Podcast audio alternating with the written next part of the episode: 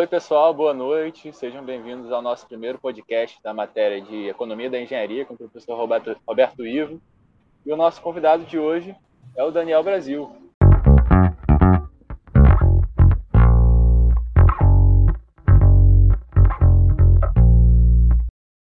É, então, Daniel, pode começar se apresentando para a gente? Bom, sou Daniel Brasil, tenho 22 anos, sou estudante da FRJ também, sétimo período. Já estagiei no fundo de pensão do Petrobras, quase dois anos. Estou estagiando agora numa construtora. E gosto bastante de, de macroeconomia e aí as reformas são sempre um assunto quente para mim. Ah, maneiro. Você já falou um pouco, mas você pode falar um pouco mais sobre a sua trajetória até o momento que você se encontra atualmente? É basicamente isso. Entrei na FRJ, quando entrei fui direto para a Liga de Mercado Financeiro, fiquei na Liga por um ano, depois do meu primeiro estágio na área de renda variável da, da Petros, que é o segundo maior fundo de pensão do Brasil.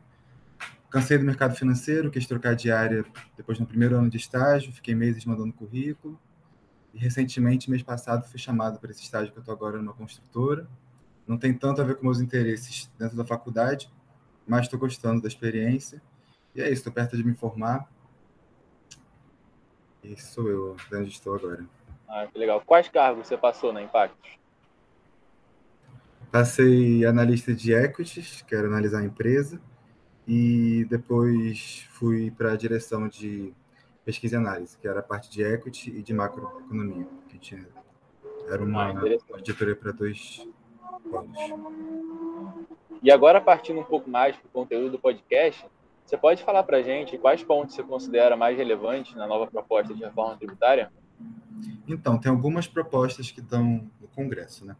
Mas o, os três pontos mais importantes na minha visão, o primeiro é como que vai ser a unificação de impostos, porque um dos principais motivos da reforma, da reforma tributária é a simplificação é, da nossa arrecadação. Então, como que vai ser a unificação, se vão ser muitos, se vão ser poucos.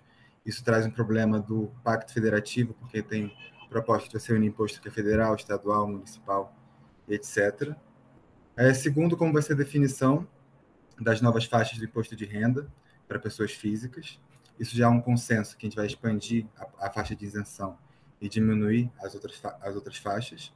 E o terceiro ponto, que é sempre muito comentado, é como vai ser o novo arranjo entre a, a tributação de dividendos.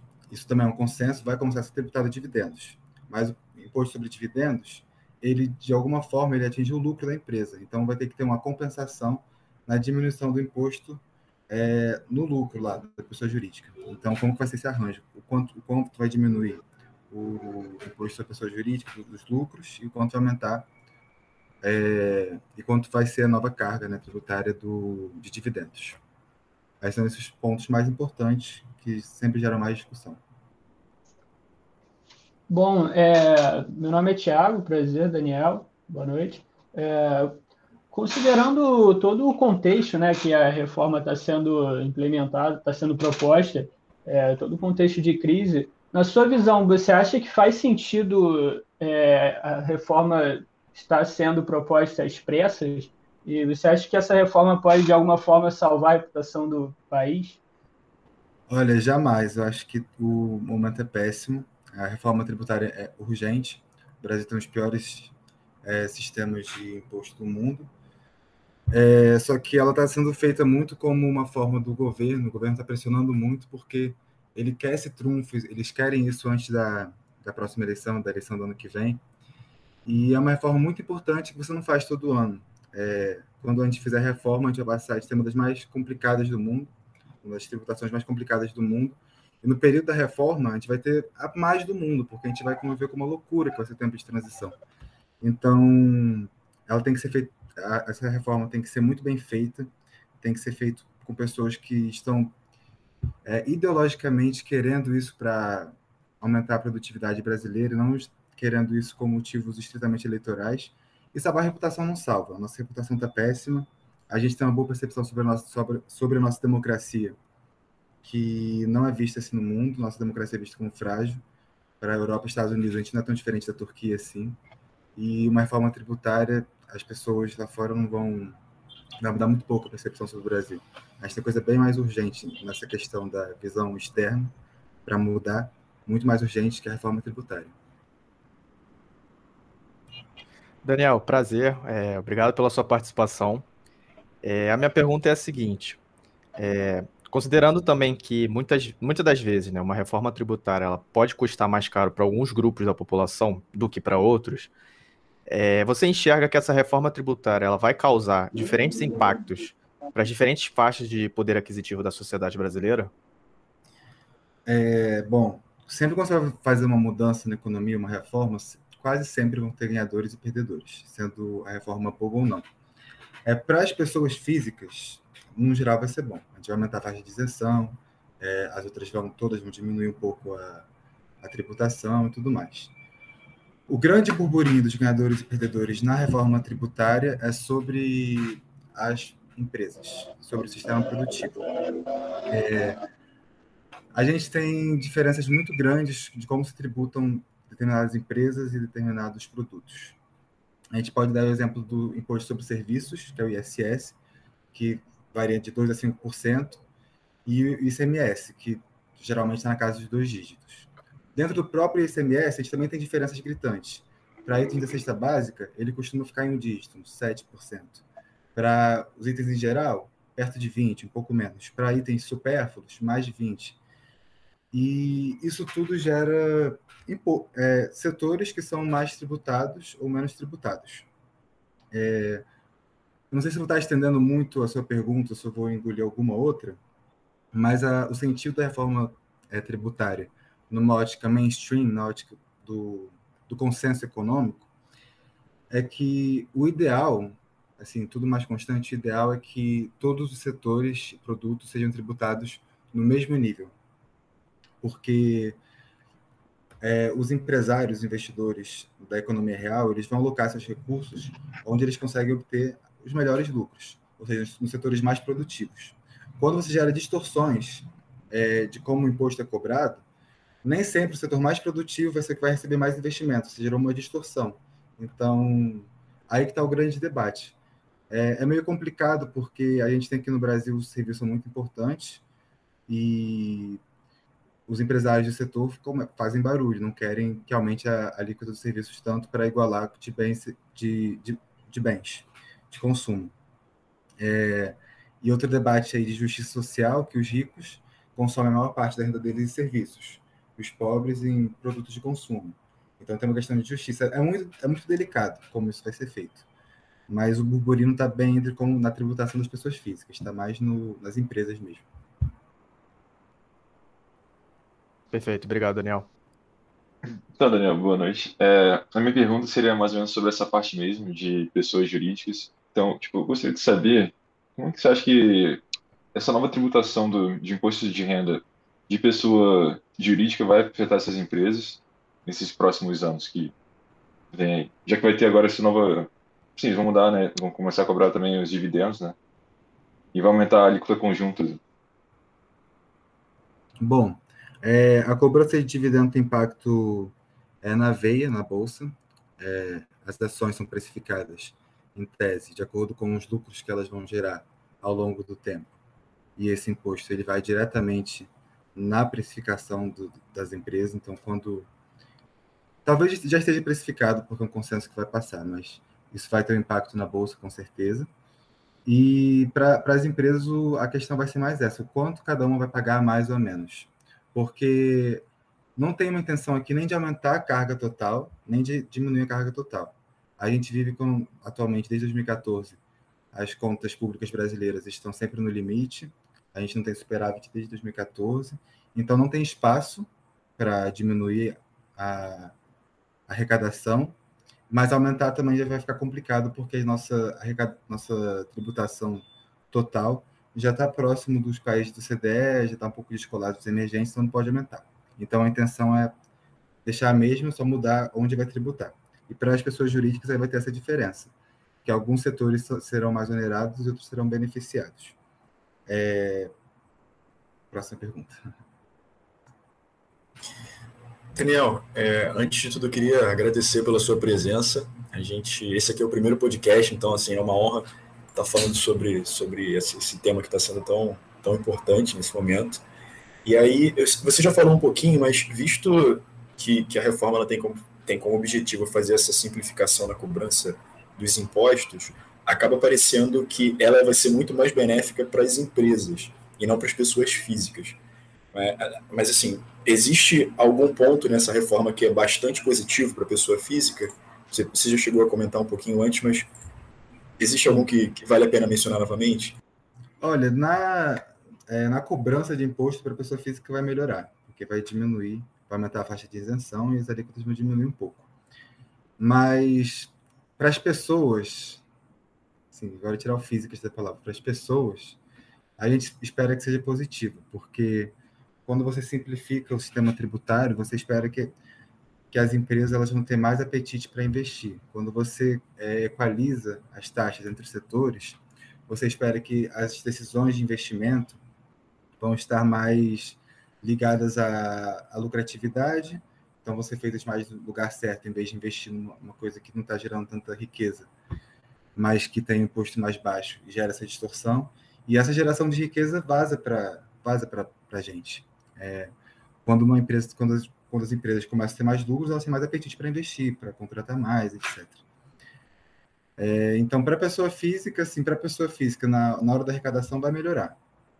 É, e agora, a gente, como população, talvez o único ponto que seja meio polêmico, que aí realmente vale um debate, é porque um dos, é, um dos itens que são beneficiados pela distorção nos impostos são os itens da cesta básica, que a gente não sabe como, como vai ficar, se a gente continuar com a alíquota menor, se vai aumentar, e, e até não é tão simples né, falar, pô, não, pelo menos só a cesta básica deixa, isso é justo, a galera consome arroz, feijão e tal, mas quando você, a cesta básica é grande, quando você coloca carne, fica meio mal explicado, se vai ser toda carne, a carne importada está inclusa, se não está, e quem consome mais as carnes mais nobres são as pessoas ricas, é, pão.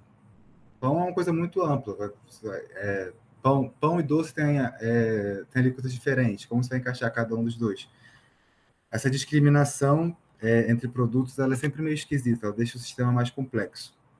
E o que o outro lado propõe quando fala aumentar a carga para esses itens mais básicos é aumentar também a, a distribuição direta de renda.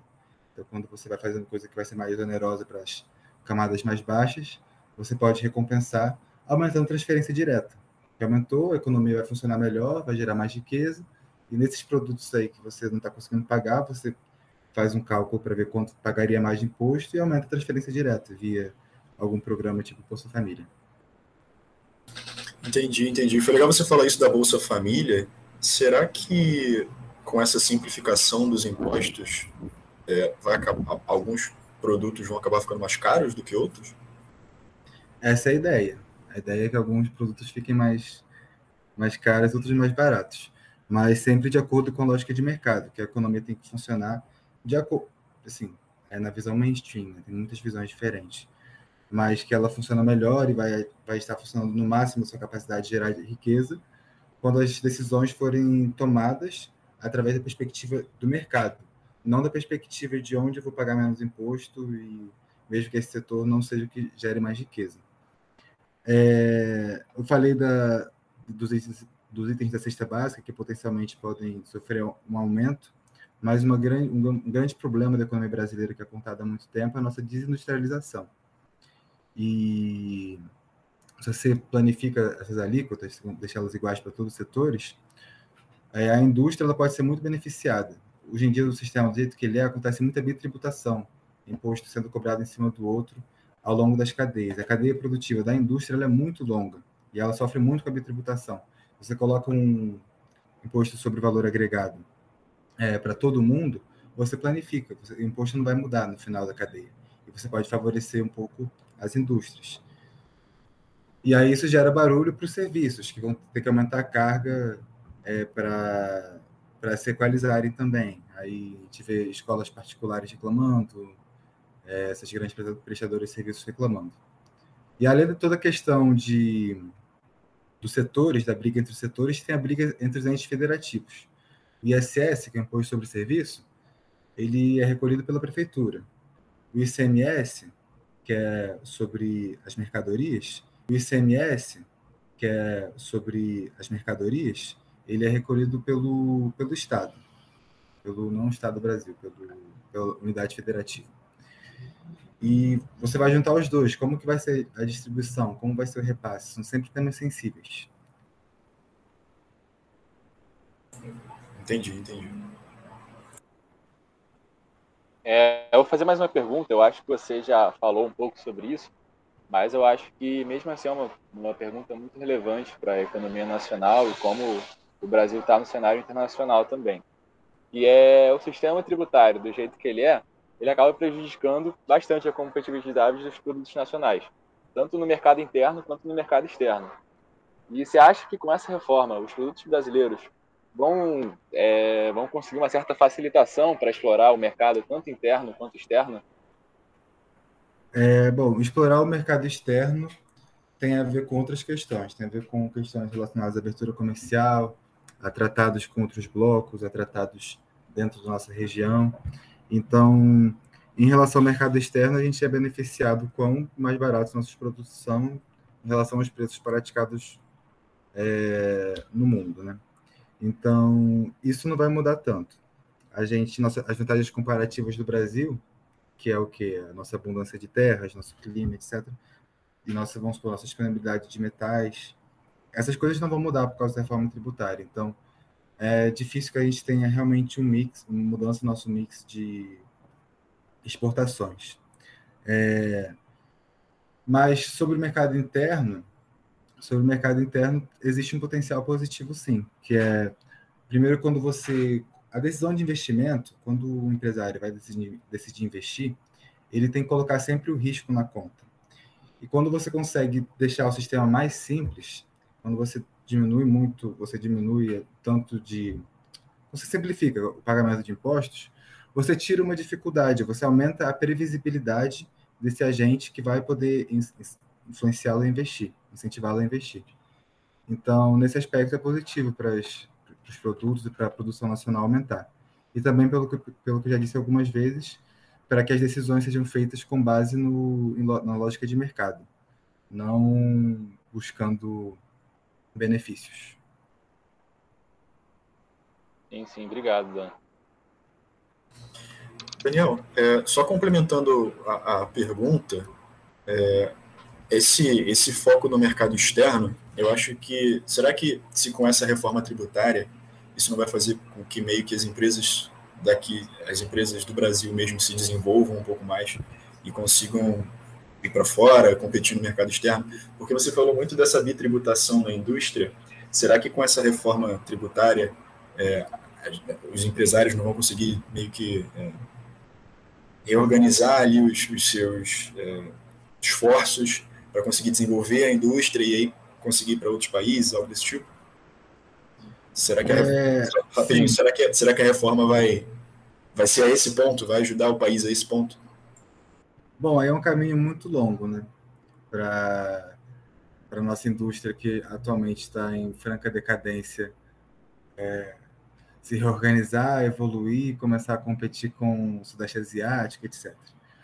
Então, nessa questão da indústria no mercado externo, é, no mesmo no médio prazo, eu acredito que muda pouco. Mas a recuperação da participação da indústria no PIB, isso eu acho que pode acontecer já no médio prazo. Porque realmente a indústria no Brasil sofre com muitos problemas estruturais e institucionais, o nosso arranjo institucional. É, ela tem uma alíquota de impostos, no, no fim das contas, muito maior que os serviços, e ela é muito onerada pela, pelas, pela complexidade, muito mais onerada pela complexidade que os serviços. E focando na industrialização, óbvio que para favorecer a indústria tem outras questões a serem pensadas. Mas a tributação é um fator, é, o sistema tributário, ele é um fator intrinsecamente estrutural sobre a economia. Ele diz sobre a nossa instituição, sobre o quanto o setor tem capacidade de se desenvolver dentro do nosso país e tudo mais. E por isso eu acho que realmente é um, é um dos pontos que, pessoalmente, eu acho mais positivos pro, na, na, reforma tributária, é possibilitar que a, que a indústria tenha de novo um espaço propício para o seu crescimento, que não precise depender é, apenas de subsídios, mas que através da própria lógica de mercado ela consiga seu espaço aqui no Brasil. Entendi, entendi. Beleza. Então, Daniel, é, agora eu queria contar para vocês, tipo assim, se, por exemplo, se essa, essa reforma fosse aprovada agora, como que a gente, como é que ia correr a, a mudança do modelo atual para esse novo modelo proposto? Como é que seria essa transição? Olha, é, eu não sei. Seria é uma pergunta meio difícil. É, pode ser que a gente viesse a conviver com dois modelos acontecendo ao mesmo tempo, é, o novo e o antigo, sendo a gente tem uma diminuição das tarifas atuais e um aumento das, das próximas que iriam vir para substituir. Mas não sei, seria realmente complexo, envolveria custos de transição caros para a sociedade e mas não, não poderia ser do dia para a noite, ele teria que ter um tempo de, de transição. Até principalmente pela questão é, do Pacto Federativo, principalmente por isso. Porque quando você, assim, vamos supor, a arrecadação no Rio de Janeiro total e a arrecadação no Maranhão total, ela tem mixes diferentes do quanto cada imposto arrecada. Então, se você é, faz um, uma regra federativa total. Vamos supor que no limite você botasse todos os impostos em um só e você dividir por três. Teriam ganhadores e perdedores entre os entes federativos. E isso ia mudar, não ia ser todos os estados que iam perder, nem todos que iam ganhar, ia ser uma loucura total. Então, teria que, esses impostos que são direcionados para um ente específico, eles teriam que cair gradativamente, os novos unificados aumentar gradativamente, e a ideia, no mundo ideal, assim, é que esse aumento de competitividade é, que fosse ser adquirido com o tempo fosse recompensar as perdas é, dos perdedores. Mas seria seriam os momentos mais complexos do nosso sistema tributário, é, essa pós-reforma. Por isso que ela tem que ser pensada com muito cuidado, tem que ser feito muito bem feita. A gente tem pessoas no Brasil que economistas que pensam isso bastante, que estudam isso bastante. O AP é a principal referência, ele está desde o governo do PT tentando passar essa, essa tentando formular uma, uma reforma tributária que realmente aumente a produtividade, a competitividade brasileira. A gente tem pessoas que pensam bastante nisso, que estudam bastante isso. E ela teria que ser bem feita justamente por isso, porque a gente vai passar por uma complexidade muito grande, vai ter, vai ter atrito social principalmente nessa na parte entre, é, entre os setores entre, e entre os entes. Então, seria isso. O dia seguinte seria bem complexo. Por isso que é importante que ela, essa reforma seja bem feita. Ok, Daniel. Obrigado. Entendi sim. Daniel, Daniel. É, gostaria de fazer mais uma pergunta. É, um dos pontos mais polêmicos da reforma tributária é a criação da nova CPMF, né? É, chamam de nova CPMF. É, você pode falar um pouco é, dela, se na sua visão, como ela vai impactar na vida dos contribuintes? Na minha visão, ela não passa. É, a gente vive numa democracia e ainda, né, vivemos na democracia e os brasileiros têm trauma da CPMF, ela é muito impopular, ninguém no Congresso vai querer sujar seu nome votando a favor disso, só o núcleo duro do governo. É, eu vejo a CPMF muito como uma, uma, uma pira do Guedes, uma coisa que ele realmente colocou na cabeça e não tirou. Assim, a ideia dele é, não, não é de todo errado. Assim, ele, quer, ele quer diminuir, ele quer fazer a CPMF para conseguir diminuir a, o imposto na carteira né, de trabalho, para você diminuir o custo de contratação. Quando você diminui o custo de contratação, isso é uma medida que agiria de forma estrutural no mercado de trabalho diminuindo a nossa taxa de desemprego estrutural. Mas ninguém quer, ninguém, ninguém no Brasil quer, ela é muito impopular e ela não deve passar. É, essa desoneração na, na carteira, na contratação, vai ser é muito improvável que aconteça. É, e provavelmente o governo vai continuar fazendo barulho com isso, mas na minha, na minha visão não passa, não. CPMF seria tributar né, as transações financeiras. E hoje em dia, com as fintechs, ela seria ótima, seria muito bem aplicável. Tem Pix, tem a estrutura para ser cobrada está muito bem, tá muito bem arrumada. Então, eu entendo a sedução que existe em torno da CPMF, mas é, não, não tem viabilidade, na minha opinião. Sim, esse é. Pix de graça aí tá muito bom para ser verdade. É, de graça para pessoa física. A jurídica tem é. umas cobrancinhas. Mas acho que a instituição do Banco Central ainda ainda é boa, né? Dá algum orgulho pra gente. Pix, por exemplo. sim, certo, sim. Daniel, Pô, Daniel, obrigado. Muito obrigado aí pelo que você falou pra gente. Com certeza agregou muito, muito, a gente teve muito a aprender com o que você falou hoje sobre a reforma tributária. E eu gostaria de encerrar esse podcast pedindo uma indicação para vocês de material de estudo, para a gente entender um pouco melhor sobre a macroeconomia brasileira, para aproveitar para entender um pouco melhor essa reforma tributária que está para passar. Olha, o livro que eu recomendo é Porque as Nações Fracassam, da Semoglu. Ele é uma contação de historinhas, eu acho que mesmo para quem não é de economia, ele é muito bacana, é muito interessante. E ele mostra uh, muito a ótica institucional, de como boas instituições é, favorecem o florescimento do mercado, a geração de riqueza, e a geração de riqueza costuma vazar para todo mundo.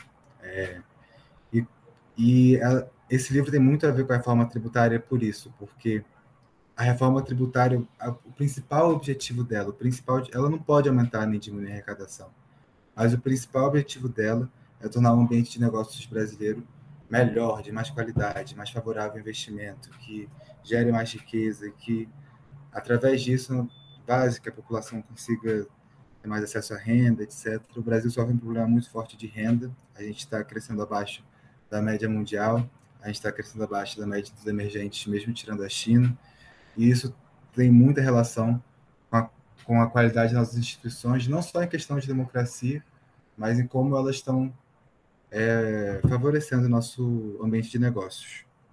E por isso que eu recomendo esse livro, porque ele dá a dimensão da importância que tem essas reformas, de como quando a gente fala em reforma estrutural, não é pensando em um grupo social específico, geralmente não é tanto. A esquerda e a direita têm suas diferenças, etc. Mas é porque é um consenso. O Brasil estagnou e isso significa que o nosso ambiente de negócios não está funcionando por algum, por algum motivo. E a reforma tributária vem muito nesse sentido. É, existe uma vontade de que com ela se passe uma sinalização que o Brasil vai entrar numa rota de crescimento mas eu acredito, mas do jeito que está sendo feito às pressas, não, não acho que o impacto pode ser tão positivo. Mas é isso, eu recomendo esse livro para sensibilizar a gente de como é importante a gente pensar as instituições com carinho, porque a geração de riqueza é muito importante para a qualidade de vida da população. E a gente está guiando nessa, nesse aspecto. Bacana, muito obrigado, Daniel. Alguém tem mais alguma colocação antes da gente encerrar? Eu queria agradecer o Daniel pela presença, dizer que assim, o primeiro podcast ficou muito legal, foi legal demais chamar o Daniel. E é isso. Obrigado, Daniel. Obrigado, Daniel. Obrigado a vocês. Valeu, Daniel. Abração. Valeu.